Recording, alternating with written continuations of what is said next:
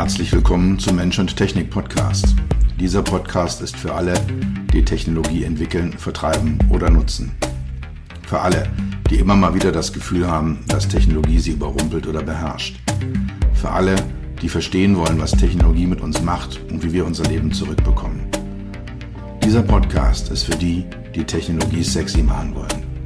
All die Produktentwickler, Designer, UX-UI-Profis, Produktmanager, CTOs, CEOs und für dich. Mein Name ist Dr. Peter Röska, von meinen Freunden auch Dr. Peter. Ich bin dein Gastgeber und freue mich, dass du dabei bist. Make the car the star again. Macht das Auto wieder zum Star. Das war eine der vielen guten und schönen Aussagen, die ich diese Woche gehört habe. Immer im Juni des Jahres trifft sich ein bedeutender Teil der Automotive HMI Community, der deutschen, der europäischen, auch ein guter Teil äh, von, von Leuten aus Asien sind anwesend und, und Amerika.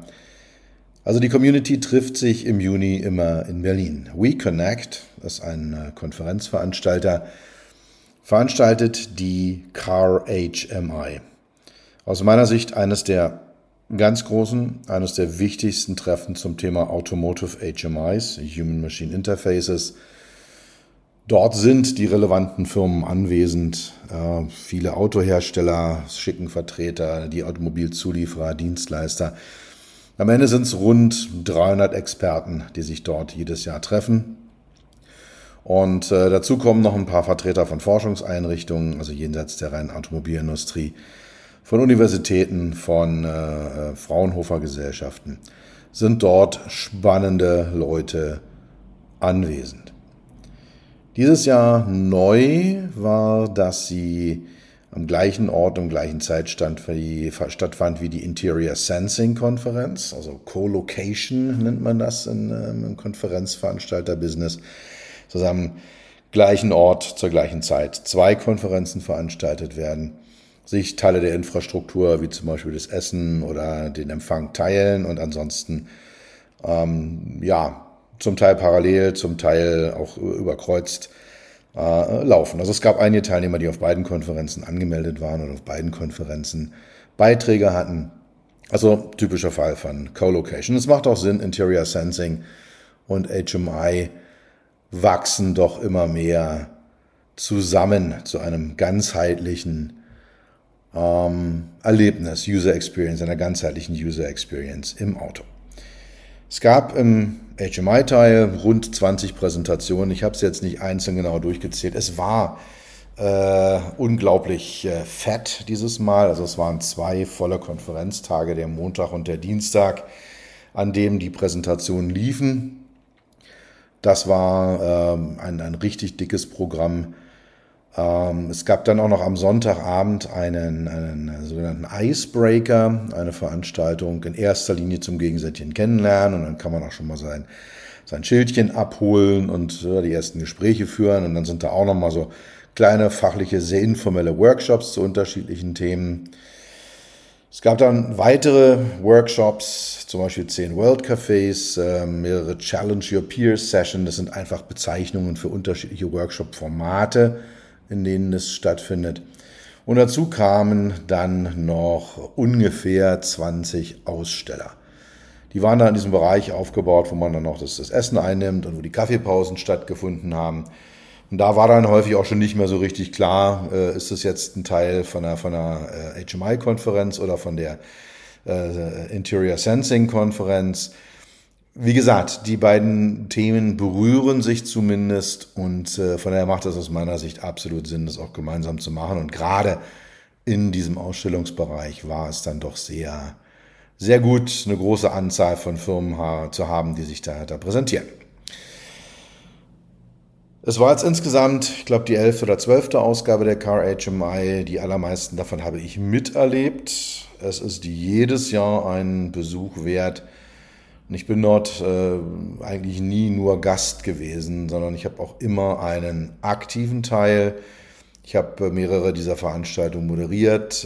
Ich hatte immer mal wieder ein World Café oder ein anderes Workshop-Format. Ja, und dieses Jahr war es wieder ein World Café zum Thema User Experience und Fahrzeuginterior und HMI Design auf den verschiedenen Stufen der Fahrzeugautomatisierung. Also das Thema SAE-Levels äh, von zwei bis fünf haben wir diskutiert und dann noch ein sechstes Level ähm, angerissen. Da werde ich aber definitiv eine separate Podcast-Episode machen, wo ich dieses Thema nochmal aufgreife. Ich habe im Laufe der beiden Konferenztage ähm, ja, sechs, sechs inhaltliche Schwerpunkte festgestellt. Und Markt und Strategie ist das eine, also wie entwickeln sich die Märkte, wie ja, sollten sich die Firmen aufstellen. Da gab es ganz zu Beginn von einem dieser Datenmarktforschungsinstitute einen recht guten Vortrag zu dem Thema. Ähm, richtig, wie soll ich sagen, knallig, überraschend, aufregend Neues war nicht mit dabei. Dass Displaygrößen wachsen, dass äh, der Anteil von Spracherkennern im Auto wächst, das ist äh, trivial, das wissen wir alle. Aber wie gesagt, äh, ganz spannend. Ich frage mich immer bei solchen Vorträgen, wie kommen die auf ihre super exakten Zahlen. Hab eine grobe Idee, aber ja, also aber auf jeden Fall immer schön, gerade zur Einleitung mal so einen Überblick zu halten. Es wurde sehr, sehr, sehr, sehr, sehr viel über Technologien gesprochen war eigentlich der Schwerpunkt der Car HMI dieses Jahr. Also was gibt es an Technologien? Wie sieht es mit 3D Head-Up-Displays aus? Wie sieht es mit Augmented Reality Devices aus? Also die gesamte Breite der, der HMI-Technologien von Displays über Sprache bis ähm, ja, Integration, ähm, alles das stand dort bei vielen Vorträgen im Vordergrund. Um Tools und Prozesse ging es sehr viel, wie machen wir das Ganze eigentlich, mit welchen Tools, wie kriegen wir da endlich mal eine geschlossene Kette hin. Sind wir noch ein Stück von entfernt, äh, ist alles immer noch bis zu einem gewissen Grad Stückwerk, was dort stattfindet. Dann das Thema Gamification, ähm, für mich sehr überraschend, dass äh, das so einen großen Raum eingenommen hat. Äh, es scheint aber so zu sein, als ob eben die ja, die Verbindung mit der Spieleindustrie äh, eine, eine sehr spannende sein kann für Fahrzeuge der Zukunft. Das Thema Automation hat äh, eine gewisse Rolle gespielt.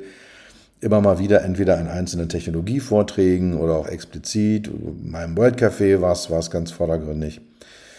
Was äh, für mich ein bisschen weniger kam, also am Anfang dachte ich erst, es kommt überhaupt nichts zu dem Thema, ist das Thema Kern, HMI-Design. Wie sieht es denn eigentlich aus? Welche Designtrends haben wir? wie geht es weiter. Da kamen dann zum Schluss noch ein, ein paar Vorträge. Aber zwischendurch hatte ich immer so das Gefühl, hm, eigentlich geht es jetzt hier schwerpunktmäßig um Technologien. Sind wir uns so sicher darüber, wie alles aussehen muss und wie sich alles anfühlen muss, damit die Technologien auch wirklich einen Wert und einen Sinn haben? Oder ist das Ganze eher, ja, falsch gesteuert? Aber wie gesagt, gab eine kleine Korrektur zum Schluss und dann äh, werde ich, äh, ja, ist es abgehandelt worden. Punkt. Ich habe einen äh, detaillierten Report, wie jedes Jahr, von diesem Event in Arbeit. Es wird in den nächsten Tagen, werde ich mich da in die Analyse reinstürzen. Ich habe jetzt für diesen Podcast schon mal die ersten Analysen meiner Unterlagen und der Foliensätze gemacht. Das wird eine Menge Zeit in Anspruch nehmen, eben weil es so unglaublich viel äh, Content ist, der da präsentiert worden ist. Also ich denke mal, Mitte nächster Woche wird äh, der, der Bericht zur Verfügung stehen. Also wir reden jetzt hier über Mitte Juni 2023. Falls äh, du diese Folge zu einem anderen Zeitpunkt hörst, dann kann das alles schon unter Umständen abgegessen sein. Wer von euch einen, ein Exemplar dieses Berichtes haben möchte, schickt mir eine E-Mail, gerne an podcast at beyond-hmi.de. Dort äh, ja, kann man diesen Report bekommen. Er ist gratis, er ist wahrlich nicht umsonst. Das äh, bekomme ich zumindest immer wieder gespiegelt. Hat einen hohen Wert, einen hohen, hohen inhaltlichen Wert. Ich mache das aus Marketinggründen, ganz klar, so wie ich auch diesen Podcast äh, ja auch aus Marketinggründen mache. Aber mir, es geht mir immer darum, Wert zu transferieren von dieser, von daher ist dieser Report nicht nur Werbung für mich und mein Business, sondern ich werde diese Konferenz in allen Details zusammenfassen und dort niederlegen, so dass halt die Leute, die nicht da waren, ihn lesen können und die Leute, die da waren, auch nochmal so eine Auffrischung bekommen. Für heute, für die Podcast-Folge, habe ich mir drei Themen mal vorgenommen, die bei mir so hängen geblieben sind. Und ich werde sie hier auch nur kurz anreißen. Äh, ich werde mit Sicherheit auch auf das eine oder andere nochmal in anderen Kontexten hier im Rahmen dieses Podcasts eingehen, dass man da nochmal tiefer, tiefer bestimmte Themen angeht. Also heute erster großer Punkt, Herausforderung der Industrie. Was kommt denn eigentlich auf die Autoindustrie zu? Wo sind die Schwachstellen? Was sollten wir angehen? damit äh, ja, wir einer weiterhin eine erfolgreiche Industrie sind. Dann das Thema Gamification, ich hatte es schon erwähnt, hat mich ein bisschen überrascht. Da gibt es so mehrere Aspekte, die da kommen. Da werde ich mal so ein bisschen draufleuchten. Und dann das Thema HMI Design. Wie gesagt, äh, war am Anfang ein bisschen enttäuscht, dass relativ wenig kam zu dem Thema. Hat sich dann im Laufe gerade des zweiten Tages doch nochmal erheblich geändert. Gut, also Technologien, ganz bewusst habe ich nicht mit dabei, erzielt darüber zu erzählen, ja, es gibt 2D Head-Up-Displays und 3D Head-Up-Displays und dann kann man die virtuelle Entfernung einstellen. Das macht in so einem verbalen, gesprochenen äh, äh, Format wie einem Podcast keinen Sinn. Von daher kommt es im Report, da wird eine ganze Menge über die Technologien drin stehen. Hier ähm, erspare ich uns das ganze Thema. Also, kommen wir zu den Herausforderungen. Was sind die größten Herausforderungen der Autoindustrie?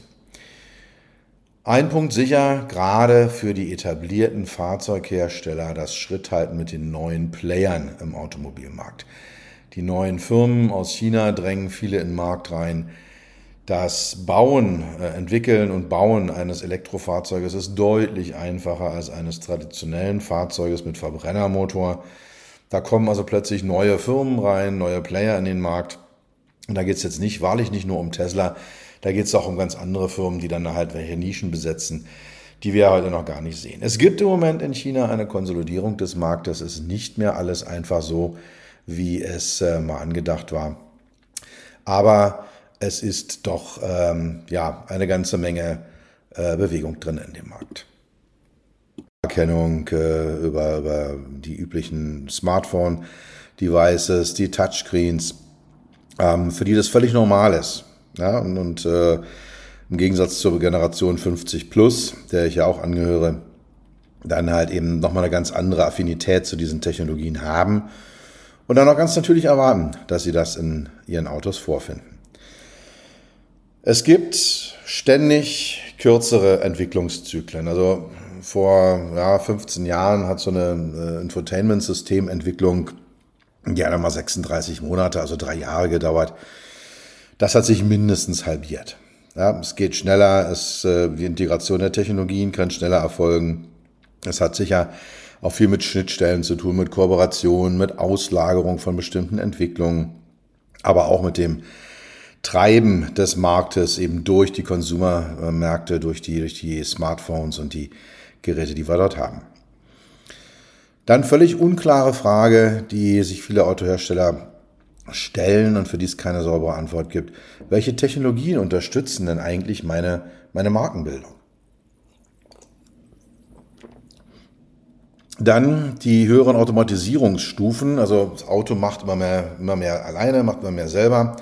Wir haben immer mehr ähm, Funktionen oder immer mehr Situationen, in denen Funktionen geteilt werden, in denen das Fahren dann also ein so ein Shared Task, ein aufgeteiltes, eine aufgeteilte Aufgabe ist zwischen Mensch und Maschine. Und wie verändert es denn eigentlich die User Experience im Auto und damit dann auch die Architektur des, des äh, äh Innenraums? Ja, wie sehen denn äh, Armaturenbretter in der Zukunft aus? Wie sehen Mittelkonsolen in der Zukunft aus? Wie sehen Sitze in der Zukunft aus? Das ganze Thema Design aber halt eben auch die ganze Funktionalität, die Flexibilität, die Features, die da drin sind. Alles das sind Themen, wo wir ganz am Anfang stehen, bei denen wir ja mal so eine grobe Ahnung davon haben, wie das abläuft, aber nicht wirklich wissen, wohin die Reise geht. Dann ein Phänomen, auch wieder getriggert durch die Konsumerindustrie, ist die ständige Veränderungen im Nutzerverhalten und in der Zahlungsbereitschaft. Was ist gerade hip? Was ist angesagt? Welche App? Welches Format? Welche Interaktionen? Und dann damit auch verbunden, wofür sind denn die Leute bereit, wie viel am Ende des Tages zu bezahlen? Wir haben ja diese Gratis-Mentalität äh, durch das Internet, alles ist umsonst, ja, ich zahle da nichts für. Natürlich steht mir das zur Verfügung und natürlich steht mir das zu, was natürlich nicht der Fall ist, aber ja, also das ist die Frage einfach, ähm, hat die Autoindustrie das auf dem Radar? Meiner Meinung nach nicht ausreichend. Und welche Konsequenzen hat das Ganze am Ende? Ganz klassische Frage, welche Features und welche Funktionen wollen die Nutzer? Was soll denn eigentlich dann auf dem Dashboard, äh, auf dem Armaturenbrett, im Fahrzeug, was soll da laufen? Was soll da funktionieren? Und wie soll es zugänglich sein? Eine Aussage, die getroffen worden ist, war Screens are the new horsepower. Also Bildschirme sind die neuen PS. Ja, dem kann ich zustimmen zum Teil. Zahl, Größe, auch die Art der Technologien, die 3D-Interaktionen, die da auftreten, 3D-Darstellungen, auch die Individualisierung. Und wenn man so manche Fahrzeuge heute reinschaut, denkt man, ja, äh, mehr ist besser, viel hilft viel. Gibt aber auch schon wieder Tendenzen, das Ganze zurückzukurbeln, also diese äh, äh Displays von einem, von einer A-Säule zur anderen, die so quer über das gesamte Armaturenbrett geht die haben sich nicht wirklich durchgesetzt. Vielleicht kommen sie noch, vielleicht äh, ja, war das einfach auch mal ein bisschen so übers Ziel hinausgeschossen und wir haben jetzt wieder eine gewisse Fahrerfokussierung drin und dann ein separates Beifahrerdisplay. Also da gibt es ja die unterschiedlichsten Varianten, die unterschiedlichsten Architekturen. Aber die Aussage ist natürlich richtig. Im Moment haben wir die Tendenz dazu, mehr und mehr und größere Bildschirme im Auto zu haben. Mobilität ist eine Connected Experience, man sagte also eine verbundene, eine, eine Online-Erfahrung, die wir machen. Bezog sich darauf, dass unterschiedliche Endgeräte genutzt werden im Rahmen der Mobilität, also nicht nur rein im Auto, sondern generell, wenn ich mich bewege. Da habe ich Sachen, die mache ich zu Hause, vielleicht am PC oder auf meinem Smart Home Display oder meinem Tablet.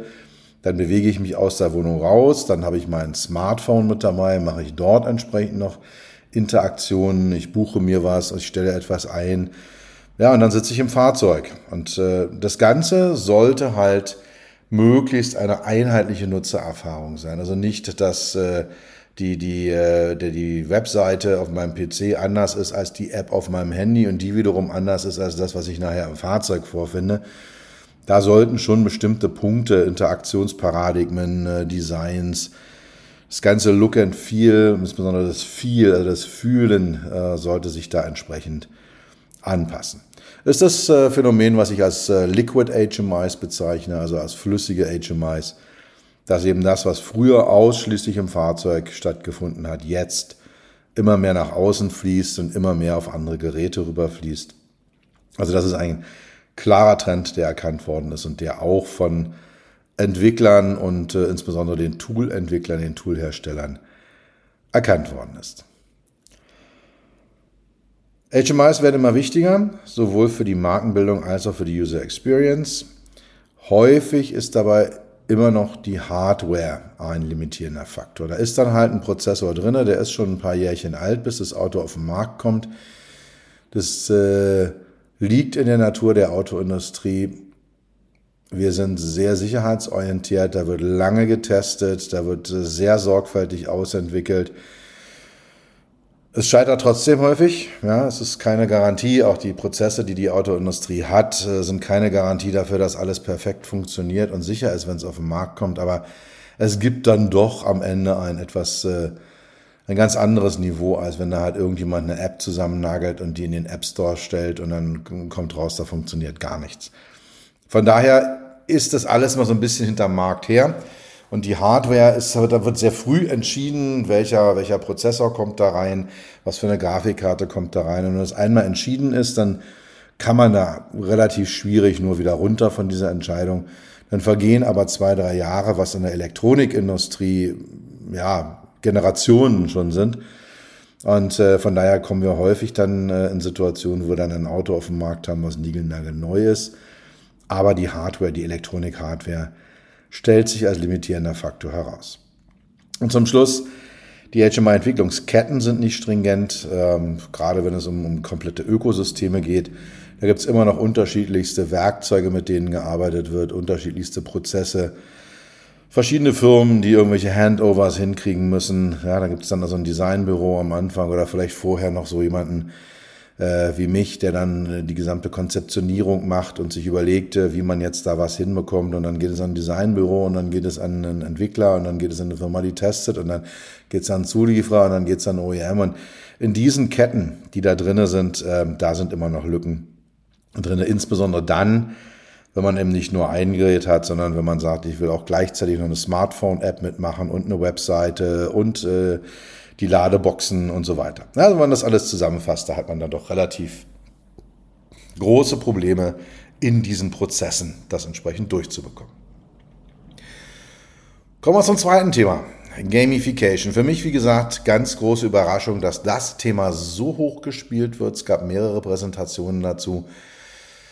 Mit ein bisschen Abstand und einer Analyse des Ganzen, ja, kann ich nachvollziehen. Äh, äh, ich komme auch gleich noch drauf, warum es gerade jetzt hochpoppt. Aber sicher spannendes Thema, was kommt. Und es wurden drei Varianten der Gamification auf der KHMI ähm, be besprochen. Das eine ist, äh, dass Spieleentwickler äh, sehr, sehr gut mit 3D-Welten umgehen können. Die können die gut programmieren, die können die Ressourcen, die Rechenleistung sehr gut ausnutzen und äh, ja, also das sind einfach so, so Menschen, die können das einfach sehr, sehr gut, die haben das gut gelernt. Und äh, auch die gesamte Toolwelt und die sogenannten Game Engines, also die Software, die das Ganze unterliegend betreibt, ja, die finden immer mehr Eingang in Fahrzeugen. Es gibt viele Fahrzeuge, die Softwarebestandteile haben, die aus der Gaming-Welt kommen, aus der Spielewelt kommen und ähm, ja, sind eben speziell die sogenannten Engines, das ist so die unterliegende Software, die das Ganze betreibt. Das ist das eine. Das andere ist, HMI und Funktionen und Systemen werden in Richtung von Entschuldigung, Spielen angereichert. Da gibt es dann so Belohnungssysteme. Ich kann Ökopunkte sammeln, wenn ich besonders äh, defensiv fahre. Ich kann für gutes äh, Fahrverhalten, für korrektes Fahrverhalten belohnt werden. Ich kann für nicht angemessenes Fahrverhalten bestraft werden. Ja, da gibt es dann also, kann man also Punkte sammeln und kriegt dann halt, wenn man, weiß ich nicht, 100 Punkte hat, dann kann man sich ein, ein neues Skin fürs Infotainment-System freischalten oder eine neue Farbe für die Innenraumbeleuchtung. Also da kann man so diverse Dinge machen, äh, auch die Ökopunkte sammeln. Da kann man dann auch mit anderen in so Herausforderungen gehen, so Challenges reingehen, dass man eben entsprechend sagt, ja, äh, ich, ich äh, messe mich mit anderen, äh, die die gleiche Marke, das gleiche Auto fahren wie ich. Wer von uns jetzt am ökologischsten fährt, wer mit seiner Batterie am, am äh, nettesten umgeht. Ja, also all diese ganzen Dinge, äh, die, die kommen da rein. Dazu kann man natürlich auch über so Spielemechanismen eine Personalisierung hervorrufen. Ein Beispiel wurde gezeigt, da ging es um äh, Hintergrundbilder, die aufgrund verbaler Beschreibungen von einer künstlichen Intelligenz hergestellt wurden. Und ja, da konnte man dann entsprechend, wo man genug Ökopunkte hatte, äh, mal wieder irgendwie sagen, ich hätte jetzt gerne etwas, was äh, äh, aussieht wie ein Sonnenuntergang äh, über dem Wannsee in Berlin. Dann äh, ja, wird da was generiert und dann, dann hat man es zur Verfügung. Und wie gesagt, wenn man dann entsprechend seine Punkte gesammelt hat, dann, dann passt das Ganze äh, persönlich auf den eigenen Geschmack. Der dritte Bereich zum Thema Gamification, der diskutiert wurde, ist die Fahrzeuginfrastruktur zu nutzen. Also ich habe dort ja Pedale, Lenkrad, einen Sitz, Lüftungsdüsen, unter Umständen ist der Sitz auch irgendwie mit so einer elektrischen Sitzverstellung äh, versehen. Ich habe die Innenraumbeleuchtung. Und all diese Infrastruktur zu nutzen, um zu spielen. Das passiert natürlich nicht während der Fahrt, sondern zum Beispiel in Ladepausen. Wenn ich mit meinem Elektroauto an eine Säule ranfahre, das Kabel anstecke, ist jetzt richtig mieses Wetter und die Umgebung ist nicht dolle. Dann kann ich mich ins Auto setzen und die 20 Minuten, die das Auto dann braucht, um nachzuladen, zum Beispiel eben ein kleines Rennspiel spielen. Und dann sitze ich in meinem Autositz und dann kann ich da entsprechend ja, im Head-Up-Display, was eingebaut ist, wird das Ganze angezeigt und dann kann ich mit den Fahrzeugpedalen und dem Fahrzeuglenkrad dort entsprechend ein Spiel spielen.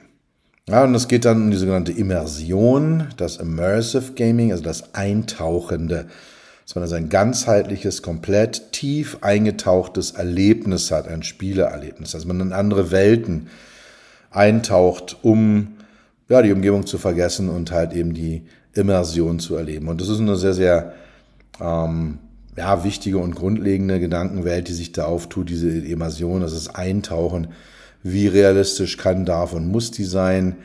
Äh, wie viel ist zu viel? Wenn also zum Beispiel jemand so tief eintaucht in ein Gaming, dass der hinterher so wie in dem Game auf der echten Straße weiterfährt, weil er aus dieser Immersion nicht aufgetaucht ist wieder, dann haben wir natürlich ein Problem. Das steht außer Frage. Aber ähm, ja, das ist eine Möglichkeit, da halt eben Gamification zu betreiben. Am Ende, und da war man sich einig auf der Konferenz, in dem stimme ich auch zu, ist die Gamification des Autos weit mehr als Spiele aus dem PC oder aus dem Smartphone-Bereich ins Fahrzeug zu übersetzen. Und die Frage wurde auch diskutiert, warum kommt das gerade jetzt? Also warum haben wir jetzt das Aufkommen der Gamification im Auto? Drei Gründe wurden identifiziert. Das erste ist, es ist ausreichend Rechenleistung an Bord. Ich habe ja gesagt, es ist nicht genug Rechenleistung für bestimmte Dinge, aber sie ist natürlich größer, als, als sie jemals zuvor war. Und das ist ja jedes Jahr so, dass, dass, dass die neuen kommenden, die neuen Fahrzeuge, die rauskommen, mehr Rechenleistung haben als die Vorgängerfahrzeuge. Von daher ist ja heute immer mehr drin, als jemals an Rechenleistung da war. Aber sie reicht jetzt eben aus für solche Dinge, um halt so ein Spiel zu spielen an Bord. Äh, auch um die, die Konnektivität ist jetzt da, um die Herausforderungen, um die Ökopunkte miteinander zu fahren oder auch das Ganze mit dem Server zu versehen. Wir sind jetzt auch so weit, äh, dass wir die ganzen Updates über die Funkschnittstelle zumindest für nicht sicherheitsrelevante Funktionen gut beherrschen. Also zum Beispiel eine neue Farbe meiner Innenraumbeleuchtung ist völlig unkritisch, kann man sich dann downloaden. Die Möglichkeiten bestehen heute. Die bestanden vor einigen Jahren noch nicht die sind jetzt da und von daher, ja, es ist einer der Gründe, äh, warum es kommt. Das zweite ist, es gibt mehr und mehr zentrale Datenverarbeitung in Fahrzeugen.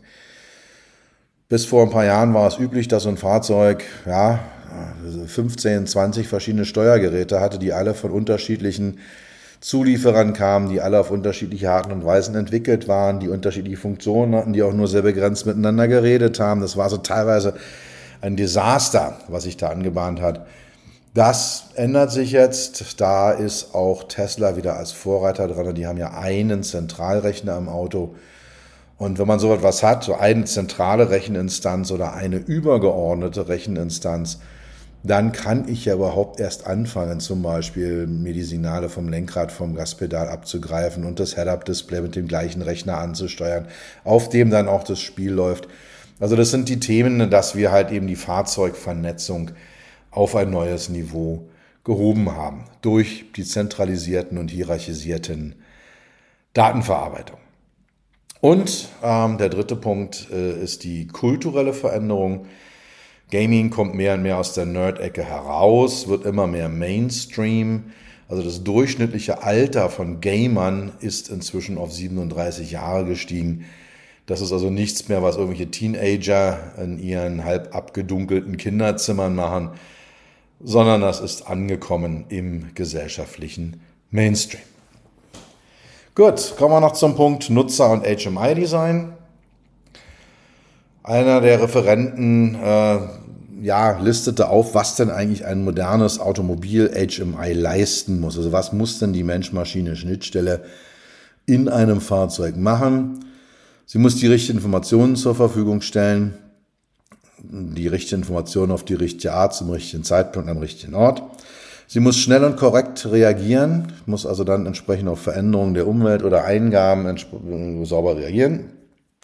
Sie darf nicht zu komplex und überladen aussehen oder es auch sein. Also Einfachheit Intuitivität, das sind immer noch zentrale Punkte für ein äh, automobiles HMI.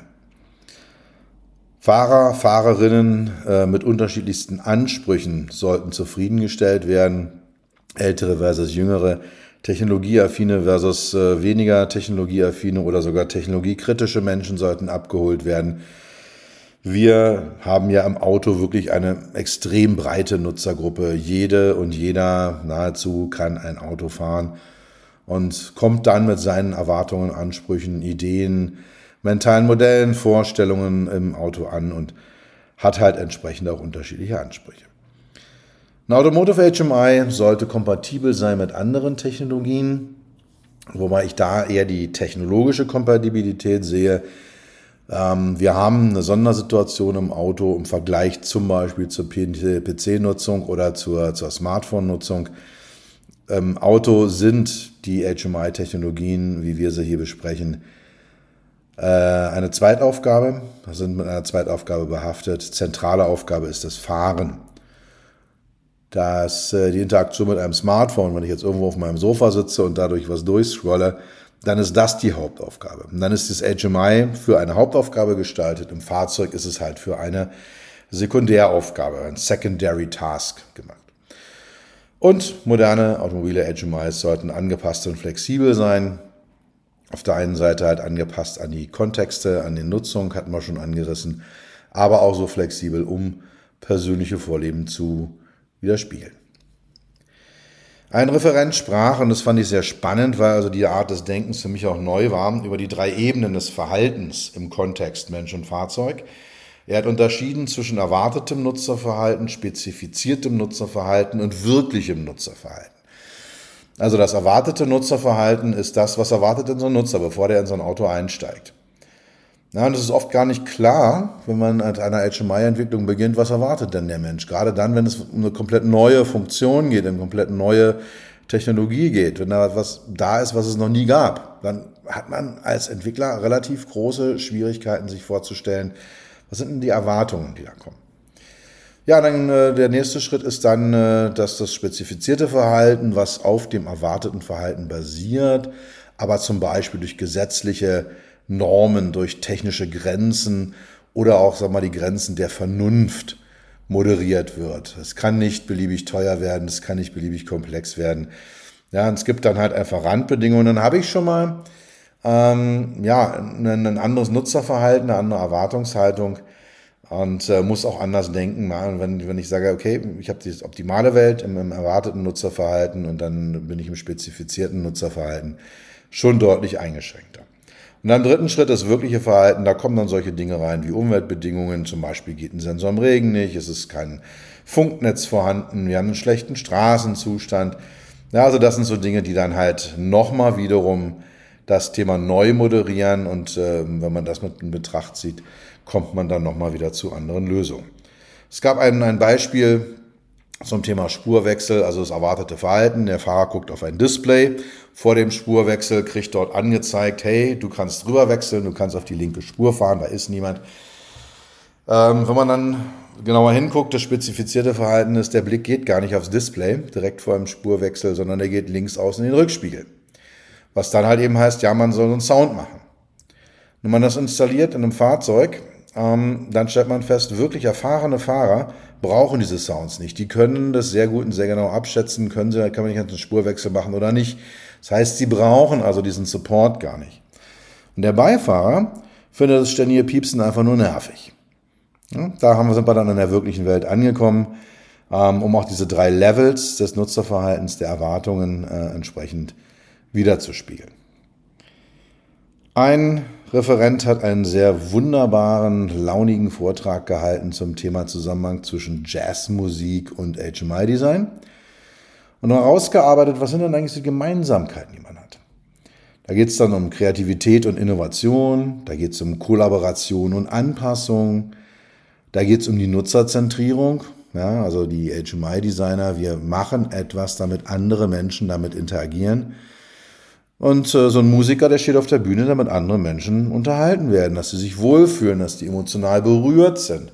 Ja, also diese Nutzerzentrierung, ich mache das nicht für mich selber, ich mache das nicht für mich alleine, sondern ich mache es für andere. Iteration und Experiment. Ja, ich probiere auch mal was aus, äh, stelle dann fest, es funktioniert nicht, probiere es etwas anders aus, vielleicht geht es in einer anderen Variante oder es geht auch gar nicht.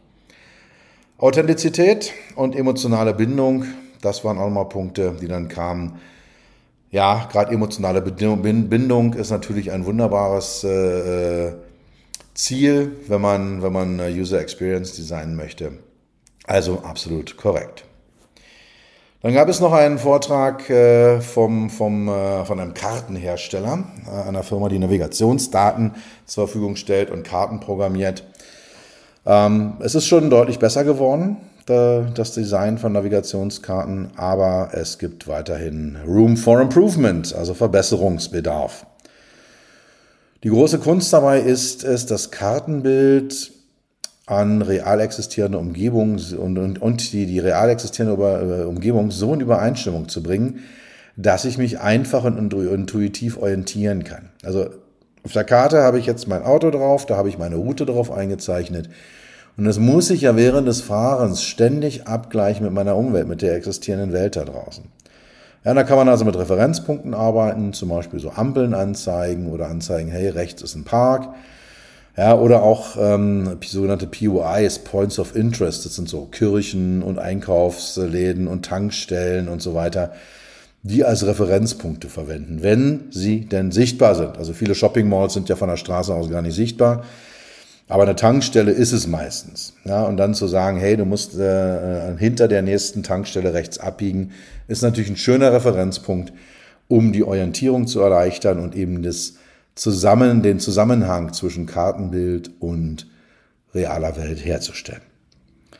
Am Ende ist es wichtiger, Fokus zu schaffen, als einfach nur zu reduzieren. Ja, und wie schaffen wir Fokus in Navigationskarten oder generell auch? Das ist dann ja fast schon generisch in die HMI-Richtung rein. Es geht um die Hierarchisierung von Informationen. Also das Wichtigste ist das Wichtigste, soll auch als Wichtigstes erkannt werden, sollte auch zuerst wahrgenommen werden. Das Zweite ist, man kann in Automotive HMIs physikalische Gesetze missachten, dort wo es Sinn macht. Zum Beispiel durchsichtige Gebäude annehmen. Also da führt so eine Route um eine Ecke rum und ich sehe dann, obwohl da eigentlich ein Hochhaus davor steht, wie diese Route weitergeht. Ja, ist jetzt äh, ein physikalisches Gesetz, missachtet worden, macht aber Sinn, um Informationen klar, deutlich und fokussiert darzustellen. Farbe, Kontrast sind die trivialen Themen und auch Bewegung, um die Aufmerksamkeit entsprechend zu steuern. Ja, das ist also ein kleiner Überblick über die Car HMI in Berlin, die am Sonntag, Montag, Dienstag im äh, Juni, also 18., 19., 20. Äh, Juni 2023 in Berlin stattfand. Spannende Konferenz, tolle Leute, super Programm. Ihr werdet mich nächstes Jahr wiedersehen. Wie gesagt, es wird einen Bericht geben dazu, einen schriftlichen. Schreibt mir unter podcast at beyond-hmi.de, um euer Gratis-Exemplar von mir zu erhalten.